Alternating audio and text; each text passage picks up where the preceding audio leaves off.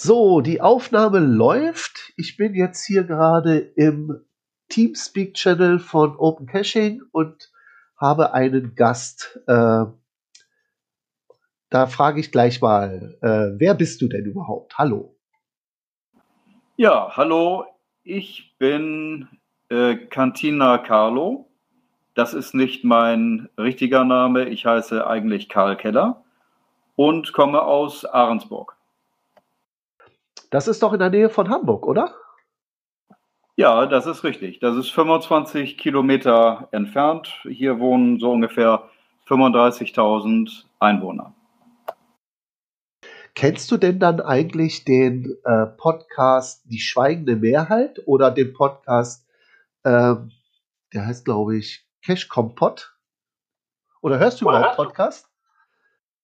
Ähm, nein, eigentlich nicht. Ich muss gestehen, Podcasts habe ich immer gerne gehört und gesehen, wenn ich mit dem Flugzeug unterwegs war auf meine, auf meine Reisen. Ähm, aber heute, heute nicht, nein. Gut, dann schicke ich dir im Anschluss mal äh, an das Interview, beziehungsweise wenn ich diese Episode veröffentliche, mal einen interessanten Link. Wenn du den nimmst und damit dein äh, Podcatcher oder dein äh, Podcast äh, Gerät, dein, hier zum Beispiel dein äh, iPod, damit fütterst, äh, dann empfängt er automatisch alle deutschsprachigen Geocaching-Podcasts. Und da gibt es eben die Schweigende Mehrheit. Und ich hatte die extra deswegen mal angefragt, also dich danach gefragt, weil die aus der Nähe von Hamburg eigentlich sendet. Obwohl das Thema ja relativ global ist. Also die reden über das Geocaching allgemein, aber manchmal auch relativ über lokale Dinge, die so in der Nähe aus ihrer Homezone passieren. Wobei sie ein bisschen so wie du, du bist nördlich, glaube ich, von Hamburg und sie sind eher südlich von Hamburg. Naja. Gut, nächste Frage. Äh, seit wann cachst du denn? Ja, seit wann cache ich? Also eigentlich muss ich mal ein bisschen weiter ausholen. Ich bin Soldat gewesen. Das ist schon eine Weile her. 1973. Das war ja auch so ein bisschen so wie Caching. Nur da gab es äh, topografische Karten und es gab äh, Kompasse und nicht so hochtechnologiert, äh, wie das heute der Fall ist. Mm, der Anfang, naja, wenn du jetzt 1973 nicht wirklich mitrechnest, dann ist der Anfang so gelegt worden im März 2020, also gut vor einem Jahr. Aber aktiv bin ich dann geworden im Januar 2021. Also könnte man sagen, quasi in dieser Corona-Zeit. War das auch wegen Corona geschuldet oder wie bist du denn auf das Thema Geocaching gekommen? Nein, das hat überhaupt nichts mit Corona zu tun, sondern die Idee war, ich habe beobachtet, dass mein Enkel, der ist neun, der war fasziniert oder ist er immer noch fasziniert von ähm, elektronischen Geräten, Fernseher, Computer und äh, macht das dann auch gerne online mit seinen Klassenkameraden. Das ist ja ganz schön, aber er findet kein Ende. Und dann habe ich mir gedacht, es muss mal was geben. Und dann kam ich auf diese elektronische Schnitzeljagd, wo ich ihn ja geradewegs mitschleifen kann. Das ist gut. Also quasi ein Outdoor-Hobby. Allerdings äh, kleine Warnung oder nicht Warnung, aber Ernüchterung für dich vorab meistens hält das bei den Kleinen, bei den Jugendlichen, also am Anfang noch ja, aber dann später, wenn sie ins Teenageralter kommen, ist Schluss mit äh, Geocaching. Dann haben sie andere Interessen. aus, spreche ich aus Erfahrung als Vater von drei Kindern. Doch, doch, das, äh, das glaube ich wohl, aber es ist ja auch in Ordnung, dass äh, Kinder und Jugendliche einfach mehr experimentieren. Ähm, okay, dann die nächste Frage. Äh, was suchst du denn am liebsten? Tradis, Multis, Mysteries oder bei OC gibt es ja noch Webcams, auch bei GC übrigens noch, allerdings äh, da äh, nur noch vereinzelt. Oder virtuelle Caches? Also angefangen bin ich natürlich mit äh, Tradis. Ähm, so wird es wahrscheinlich bei jedem neuen Beginner denn auch so sein. Aber Mick Ed hat mir so ein paar Tipps gegeben, wie zum Beispiel Webkamera, also virtuelle Caches. Und das finde ich ganz äh, attraktiv, denn wir sind zum Beispiel heute sind wir an der Ostsee gewesen im Hafen von Niendorf und haben dort äh, wiederum gelockt. Und das war auch wieder ganz schön, ja. Also ich liebe ja auch die virtuellen, speziell die Safaris, weil äh, sie haben mehrere Vorteile für mich. Ähm, das erste ist, du kannst sie überall finden. Also die Safaris sind ja locationless. Also wenn du jetzt gerade jetzt sagst, du gehst zum Beispiel zum Hafen, ich habe eine Safari, die nennt sich Hafen.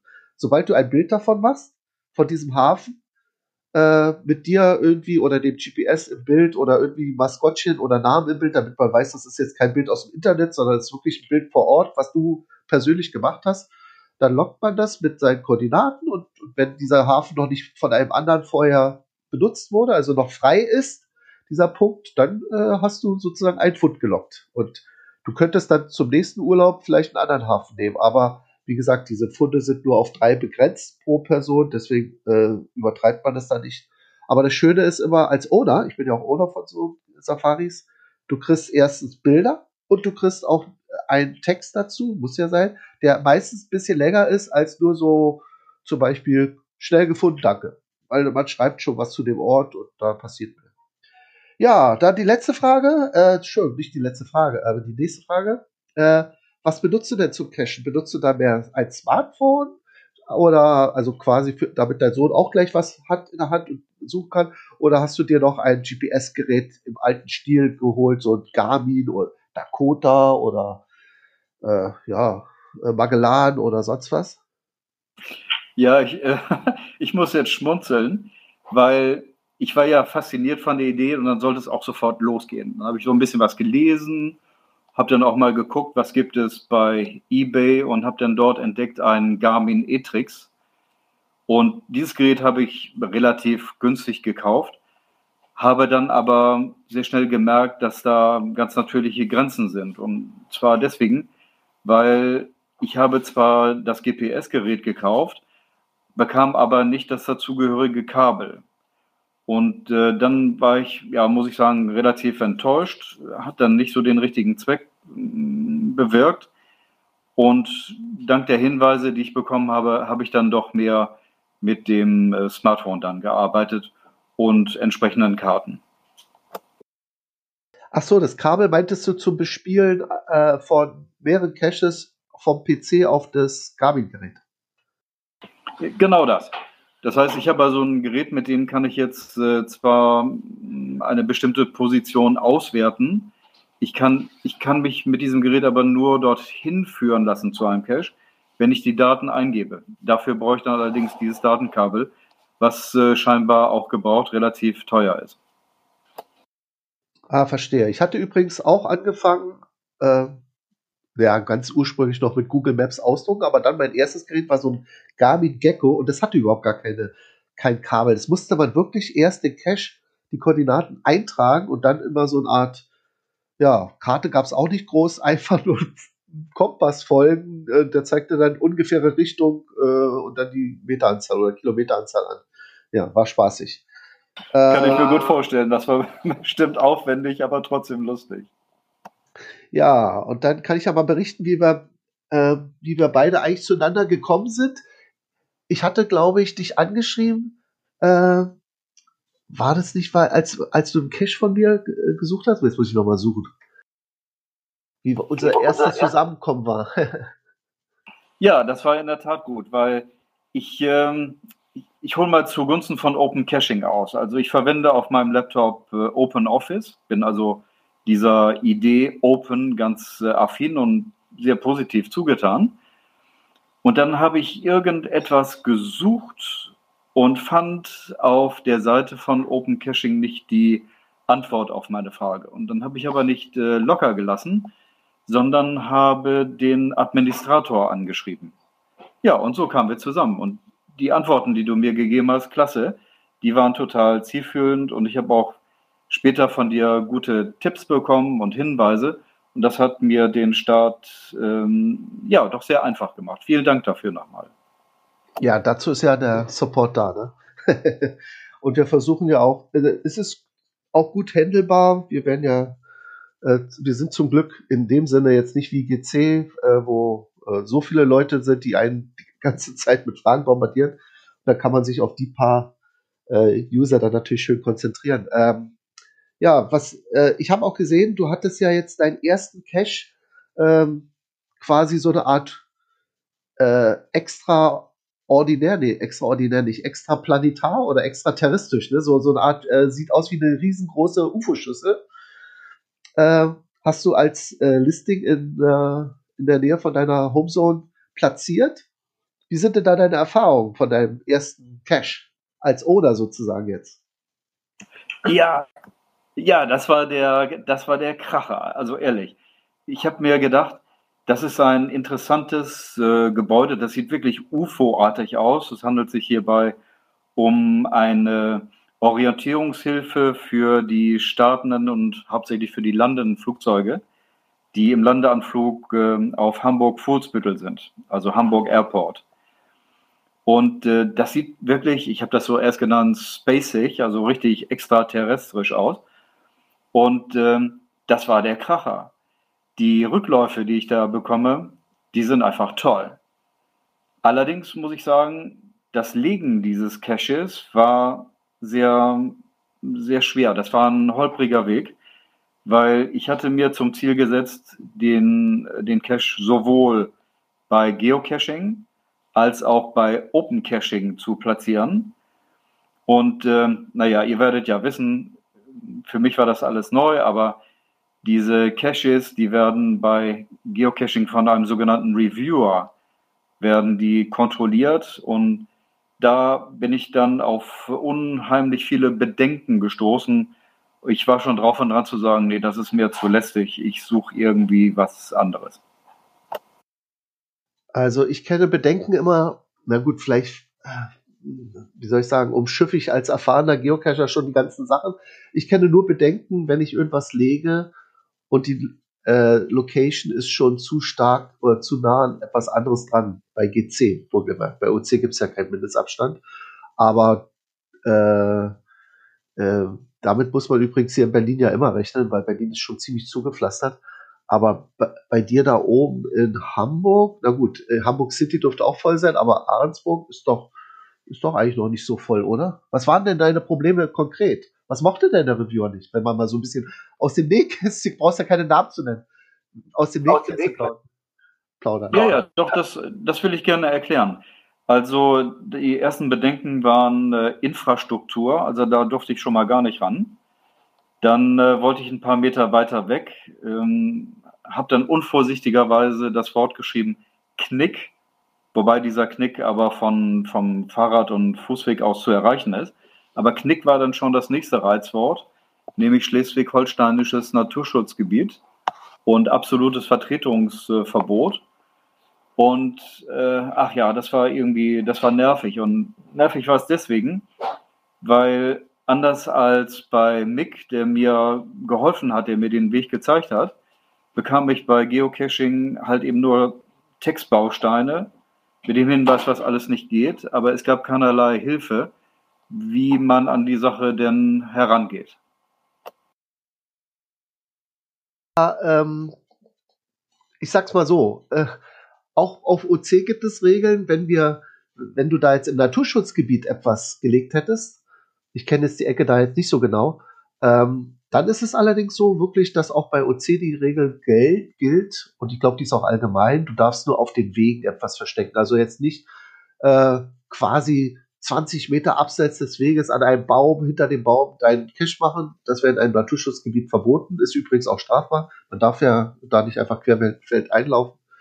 Aber wenn es am Weg ist, am Wegesrand einer Bank oder irgendwie so einer Schutzhütte oder so Wanderhütte, dann wäre das okay gewesen. Äh, ja. Was benutzt du denn eigentlich für Tools, wenn du so ein äh, Cache, sag ich mal, jetzt einstellst? Also wie hast du denn die Koordinaten bestimmt? Hast du da irgendwie was Besonderes verwendet? Naja, erstmal bin ich losgegangen mit diesem etwas vorsinnflutlichen Garmin Etrix Modell äh, und bekam dann, ich hatte ja gelesen, ich muss immer von verschiedenen Seiten das nochmal wieder anlaufen. Ja, und, genau, äh, ja, genau. jede, und jedes Mal bekam ich andere Koordinaten. Das war also nicht so richtig zielführend. Ne? Und dann äh, stieß ich auf die Schwierigkeit, diese Daten umrechnen zu müssen. Ähm, zumindest war es bei Google Maps so da stellte sich dann für mich dann die nächste Frage. Habe da ein bisschen rumgefragt und kam dann auf äh, PhysiCalc äh, konkret PhysiCalc äh, von Kalkulation, ein Umrechnungsprogramm und auch die Flops-Karte, mit der ich arbeite. Ansonsten habe ich halt eben Google Maps, äh, nehme diese Daten und habe dann festgestellt, äh, da sich noch keiner derjenigen beschwert hat, die meine Caches gesucht haben und dass die gemerkt haben, dass die Koordinaten äh, nicht stimmen, dann war das wohl ganz gut so. Ja, so mache ich es auch meistens. Also ähm, erstens natürlich mal vor Ort erstmal die groben Koordinaten haben und dann gucke ich mir das Ganze mal mit Google Maps an und versuche es dann auch äh, zu, ja, äh, zu, so zu verschieben, dass es passt und passt bis jetzt auch immer ganz gut. Ähm, ja, ich denke mal, jetzt äh, hast du wahrscheinlich, äh, seit wann liegt denn dein Cache da, der, der mit der UFO-Schüssel schon? War das nicht War Anfang das nicht des Anfang? Jahres? Ähm, ja, genau. Seit dem 30.01. dieses Jahres. Und wie viele Funde hast du da jetzt schon zusammen? Schon äh, 77. Und jetzt lass mich raten. Ungefähr ein Zehntel davon vielleicht maximal auf OC und die Hauptsache 90% aller Funde bei GC? Ich, äh, ich muss euch enttäuschen und ich bin wirklich frustriert. Das ist 100% äh, Geocaching und leider keiner bei Open Caching. Ich würde ganz gerne mich engagieren und würde zuschauen, dass sich das irgendwie umkehrt. Oh, das ist natürlich wirklich traurig. Da müssen wir unbedingt mal Werbung machen. Im nächsten Podcast werde ich mal deinen Cash vorstellen. Als Cash der Woche. Es gibt da eine Rubrik. Da kannst du sogar dann darüber berichten, gleich im OC-Talk. Das ist auch gut, ja. Ähm, ja, äh, ich sag immer, ähm, es ist zwar, wie ich gesagt hatte, meistens damit zu rechnen, wenn du einen doppelt gelisteten Cache hast, dass natürlich die meisten Logs auf GC reinkommen. Äh, aber um es mal so zu sagen, ich vergleiche das immer gerne mit, äh, mit der Briefpost. Ja? Also wenn du in, zum Briefkasten gehst und hast jeden Tag Briefe, Rechnungen, Werbung, äh, weiß ich nicht, äh, irgendwelche Stadtzeitungen, so wird dein Postfach immer voll, so, das ist sozusagen die, das entspricht sozusagen den GC-Logs und dann kommt vielleicht einmal so eine Karte, Postkarte oder irgendwie ein Brief mit, ein, mit einer seltenen Briefmarke aus Amerika das ist so der seltene OC-Log. Da freut man sich gleich doppelt, wenn sowas reinkommt. deswegen genau, immer, das, genau, äh, das, ist ja die, das ist ja die Idee. Ne? Ja, genau. So, nun habe ich, aber, hab ich aber mal Folgendes äh, gemacht. Ich habe mal Ahrensburg als Epizentrum genommen und habe äh, sechs Kilometer Umkreis gewählt und habe mal analysiert, was finde ich dort eigentlich vor. Und das fand ich ähm, doch schon ganz interessant oder auch ja gar nicht so schlecht. Ähm, das sind nämlich 494 Caches bei äh, Geocaching, aber nur 15 bei Open Caching, wobei vier davon, naja, von mir sind. Bitte äh, immer dran bedenken, wenn du so eine Karte im Umkreis siehst, ne? Dann siehst du wirklich nur die Caches, die da jetzt die Koordinaten in ihrem Listing haben. Alle Safaris, davon gibt es 1000 Stück, die ja wie ich schon am Anfang gesagt hatte, location listed, also von überall lockbar sind, die siehst du da nicht. Die siehst du nur, wenn du auf dieses blaue Icon klickst. Das ist, glaube ich, so ein Kamerasymbol. Und dann würde erst eine Liste erscheinen mit diesen über 1000 Safaris. Und die, die würdest du natürlich, okay, ich will sie jetzt nicht unbedingt alle dazu zählen. Zum Beispiel, wenn du da in deiner Ecke sechs Kilometer bist, wirst du vielleicht schlecht, ähm, nehmen wir mal an, eine Schleuse finden weil es da einfach in sechs Kilometern kein, kein, keine Schleuse gibt. Aber es gibt genug andere Safaris, die kann man machen. Also es, die, die Welt ist ein bisschen bunter bei OC, als man zuerst denkt. Doch, doch, das finde ich auch klasse. Das finde ich auch schön. Ne? Ähm, was wollte ich dazu sagen? Der, der Nachteil bei Geocaching, so habe ich das äh, erfahren, ist zum Beispiel, wenn man einen Cache legt und die Koordinaten dann einreicht.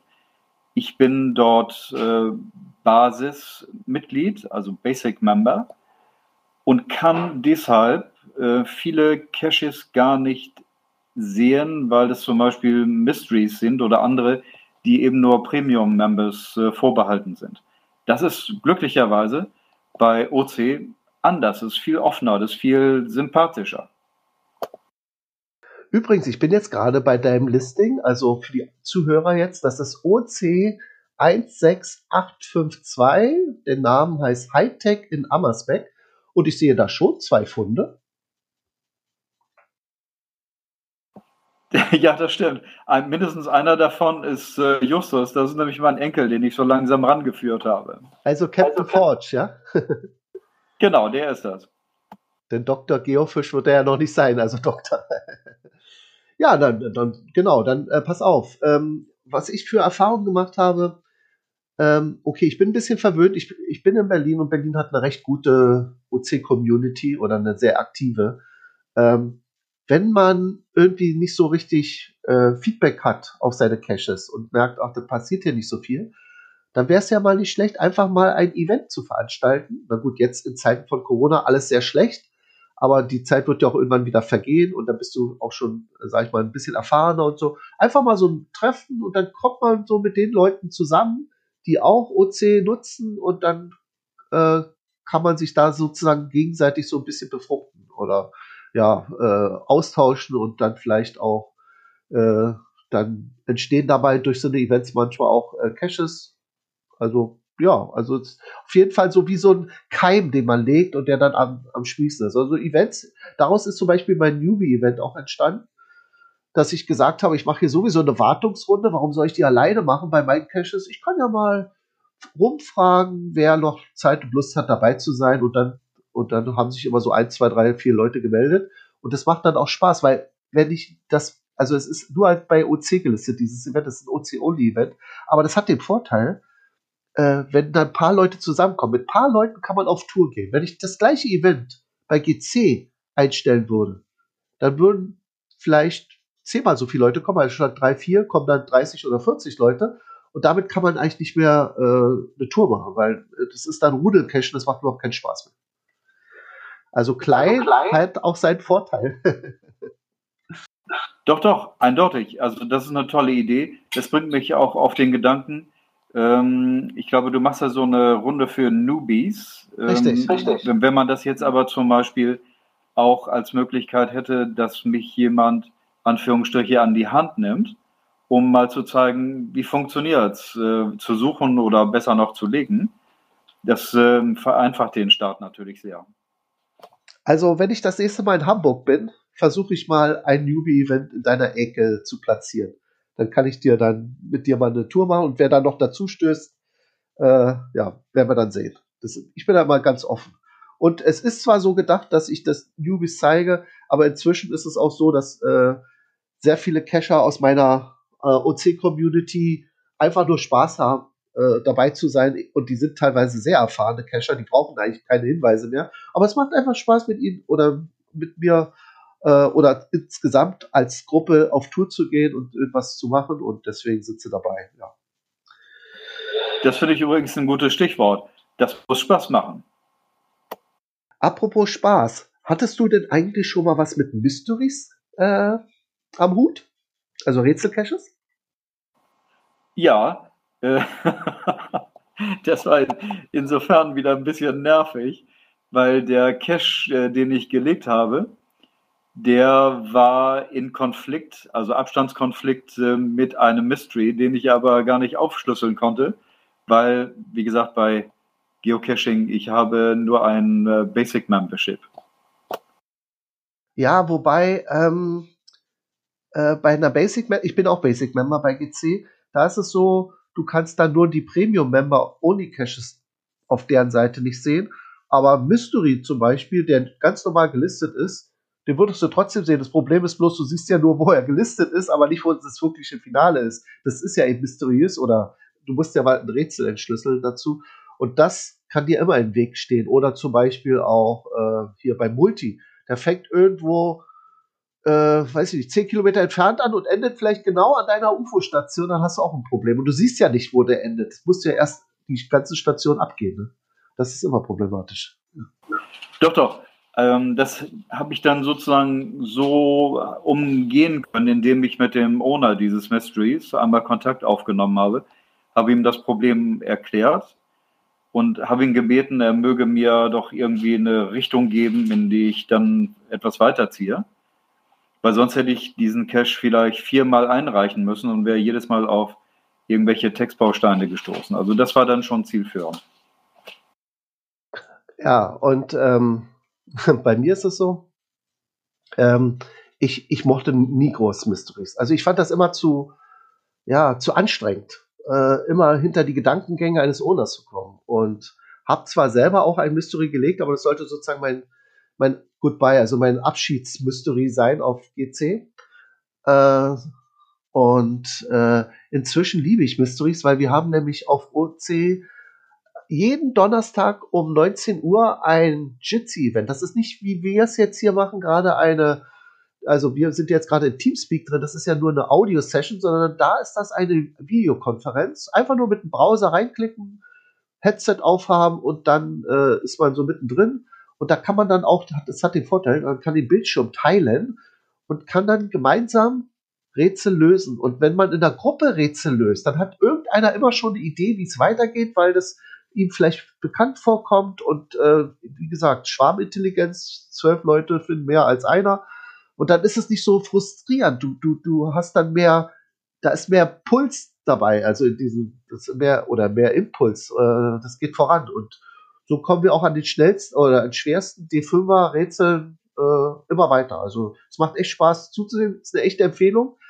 Äh, wie gesagt, jeden Donnerstag um 19 Uhr, also schon morgen, weil ich jetzt heute ist ja Mittwoch. Äh, und als Beispiel hier, der Event, der jetzt stattfinden wird, an diesem Donnerstag, der nennt sich OC169B6, Bertha 6 und ist von Micha.de. Ist übrigens immer von Micha.de. Er macht bloß im Gegensatz zu mir jedes Mal ein neues Listing, was ja auch normal ist.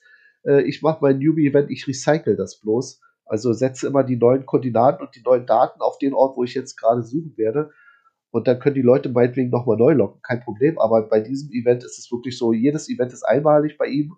Und da muss man äh, ins Listing reingehen und dann findet man einen Link, einen Jitsi-Link. Und wenn man da reingeht, ja, um 19 Uhr am Donnerstag, dann ist man gleich in der Gruppe drin und kann erstmal nur so zuhören und vielleicht hat man ja eine Idee und dann spricht man da rein und sagt, Leute, ich kenne das schon das ist ein Farbenrätsel und diese Farbe bedeutet die Zahl oder so. Ja. Also Tipp das, das ist bestimmt eine gute Idee für jemand, der neu ist. In der Tat.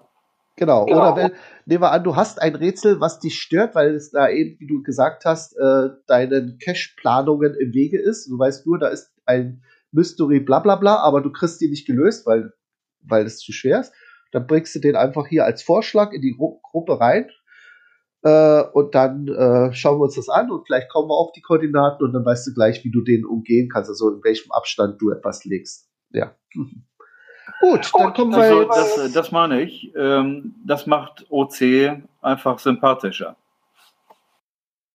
Ähm, ja, dann würde ich sagen, kommen wir jetzt mal langsam zum Schluss. Ähm, ist ja, ich will dich jetzt hier nicht zu lang in Anspruch nehmen. Ähm, mal eine Frage, was hast du denn als lustigstes beim Geocaching erlebt? Ja, ich weiß gar nicht, ob, ob das lustig wäre, ob das jetzt schon das richtige Wort ist. Hm, doch, kann, kann ich sicherlich haben. Also ich habe äh, vor wenigen Tagen, ich habe mich dabei geradewegs tief gekühlt. Ich bin immer im Kreis gelaufen und konnte diesen dusseligen Cache nicht erkennen. Und dann fuhr ein Fahrradfahrer vorbei, ruderte mit den Händen und rief, hier musst du suchen, hier musst du suchen, hier musst du suchen. Äh, tja, ich habe es dann trotzdem nicht gefunden. ja, also früher war das ja so, äh, da war Geocaching noch ein richtig geheimes Hobby. Jeder versuchte möglichst unauffällig zu sein oder so, ne? Und äh, inzwischen ist es aber so, äh, dass, dass man schon als Geocacher relativ schnell erkannt wird und es ist auch, ja, wie soll ich sagen, jetzt äh, äh, die, die Leute ahnen schon, was man da macht. Also in dem Sinne ist das jetzt nicht so schlimm. Ähm, oder sie vermuten, wenn du aus dem Busch kommst, kannst du auch sagen, du warst gerade Pokémon spielen und hast das Pikachu gesucht. das wäre wahrscheinlich auch was für deinen Sohn, der spielt wahrscheinlich auch eher so eine Spiele. ja. Ja. Ja, das ist auch gut. So, und ähm, ist dir denn schon mal was Gefährliches passiert beim Geocaching? Hast du zum Beispiel ähm, mal eine, äh, wenn man so im Unterholz ist, zum Beispiel so ein Wildschwein aufgeschreckt oder äh, irgendwie, weiß nicht, von, von der Leiter gestürzt, weil du gerade einen Baumcache machen wolltest? Nein, das ist äh, zum Glück noch nicht geschehen. Ich habe hier in der Nähe ein äh, Naturerholungsgebiet, ähm, das nennt sich Bredenbecker Teich. Und da ist ein Cache in einer Astgabel versteckt, äh, etwa drei Meter Höhe. Ähm, ich habe meinen, meinen Enkel da hochgehieft, aber ich hatte den Eindruck, er hatte dann doch ein bisschen Muffensausen bekommen und hat ihn dann deshalb nicht gefunden. Aber das Ding, das wurmt mich. Äh, da muss ich noch mal hin. Ähm, Strickleiter oder sonst eine Leiter oder ich weiß noch nicht, aber so schnell gebe ich nicht auf. Ah ja, ich sehe schon, du hast Blut geleckt, äh, dir macht das Hobby Spaß und du bist noch voll dabei. Also bei mir ist das jetzt alles schon ein bisschen ruhiger geworden. Ich war früher auch immer ähm, viel unterwegs und cashen. Jetzt mache ich das eigentlich nur noch, wenn mein Event ist quasi oder wenn ich irgendwie viel Zeit habe, aber meistens habe ich die nicht. Ähm, ja, zum Schluss noch, ähm, Carlo. Ähm, hatten wir schon gesagt, woher dein Name gekommen ist? Ja, ne? Hat es was mit Singen zu tun?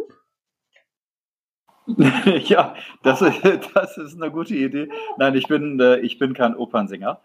Die Übersetzung von dem Namen Karl Keller, so heiße ich ja, ist auf Italienisch Carlo Cantina. Ah, und ah. ich habe mir gedacht, äh, wenn ich mal eine E-Mail-Adresse brauche, die nicht alltäglich ist, so ähnlich wie Mick Ad, dann ist das bestimmt ein guter Name. Klingt auf jeden Fall nach Programm. Ja, klingt gut. Und äh, zum Schluss eines jeden Interviews lasse ich die Leute immer grüßen. Hast du denn jemanden, dem du gerne einen Gruß ausrichten möchtest? Eben nicht. Ich grüße einfach alle in der Community und wünsche alles Gute, bleib gesund und munter. Ja, dann vielen Dank für das nette Interview. Ich werde jetzt die Aufnahme beenden. Moment. Und sag auch schon mal Tschüss. Tschüss dann.